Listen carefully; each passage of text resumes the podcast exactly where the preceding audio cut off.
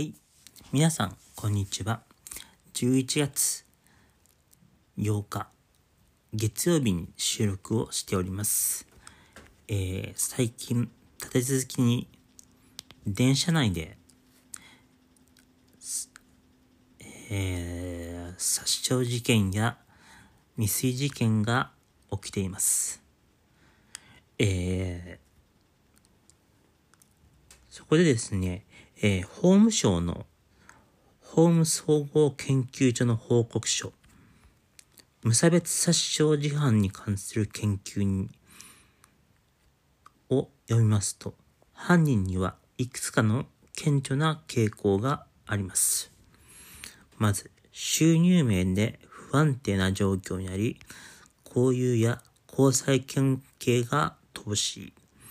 い。恵まれない生活の中で社会に絶望や憎しみを抱いている人物が多いと書かれてあります。えー、日本は失われた30年と言われています。えー世界を見渡せば社会が不安定化し、経済も停滞し、政治も停滞すれば、えー犯罪が起きたり、社会の治安が悪化したりすることは明白です。にもかかわらず、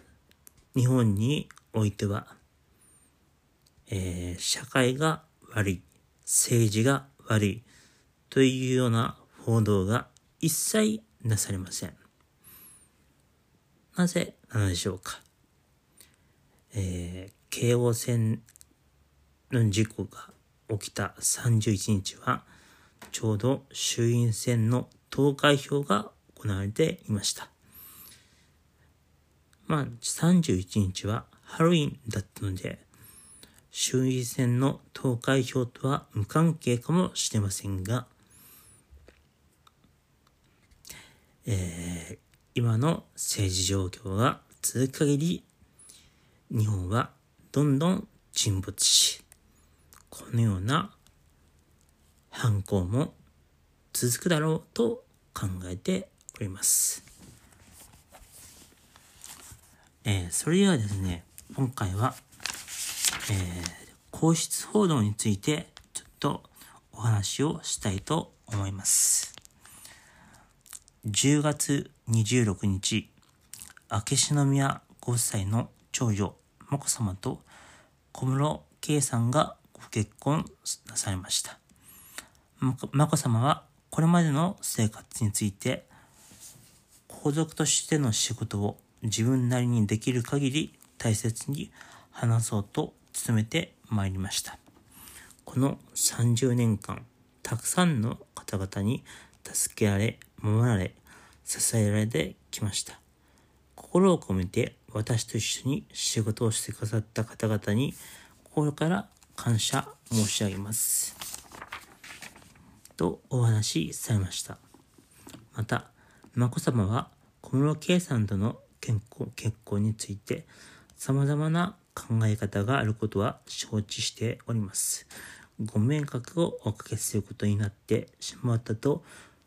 しまった方々には大変申し訳なく思っております。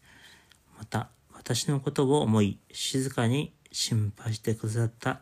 方々や、事実に基づかない情報に惑わされず、変わらずに応援してくださった方々に感謝しております。私にとって、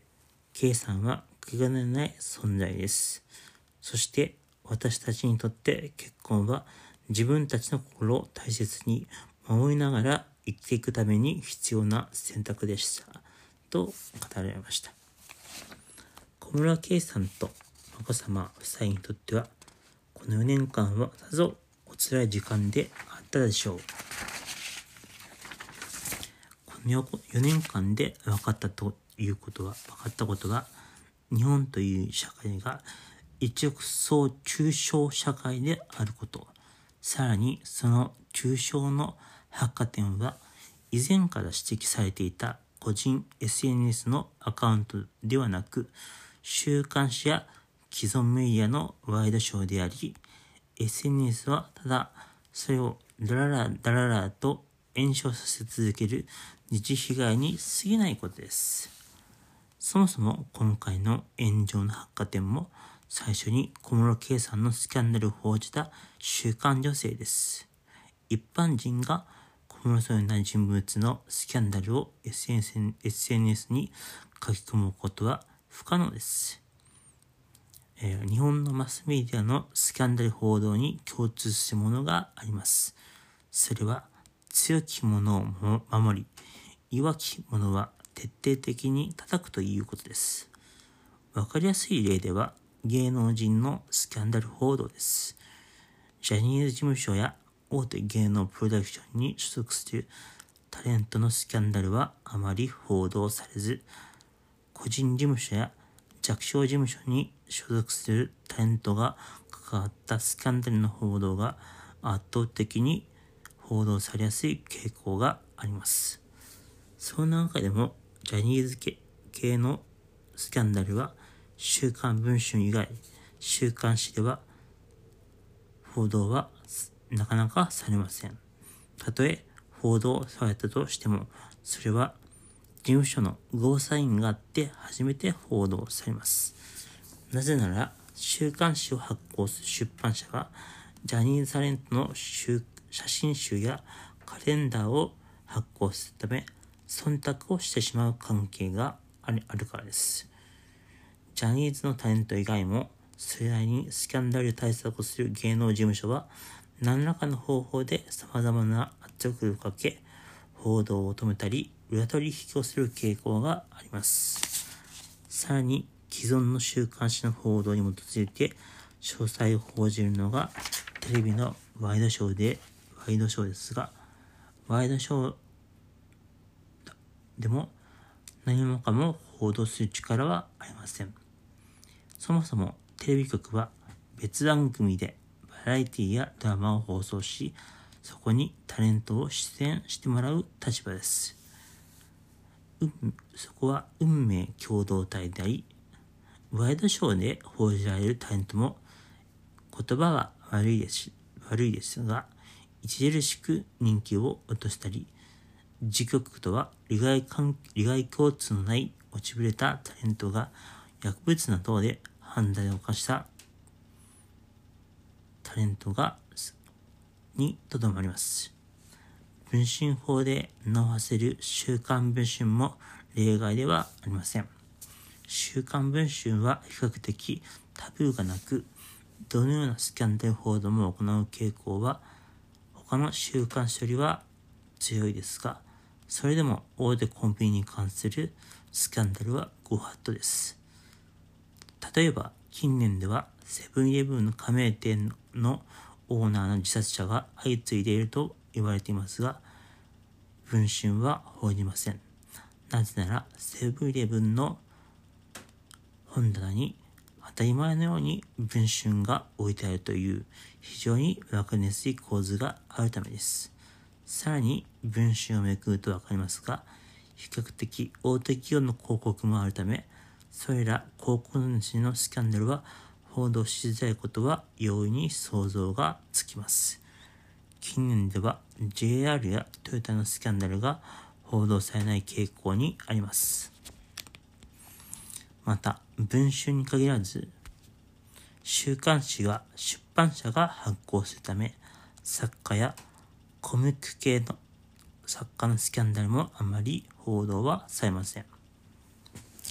その昔、噂の真相という月刊誌がありました。タブーな記報道を掲げ、広告主もアダルト系がほとんどであり、その姿勢は徹底してました。もちろん、ジャニーズ系のスキャンダル報道もバンバン行っていました。しかしながら特筆すべきことは、この噂の真相は同時に反政治権力、反権威スキャンダルをかけていたことです。特に社会的ジャズ記者のスキャンダルは一切報道してませんでした。その中でも犯罪加害者やあるいは皇室スキャンダルについても天皇制の継続のためなら何でもする宮内庁への批判記事が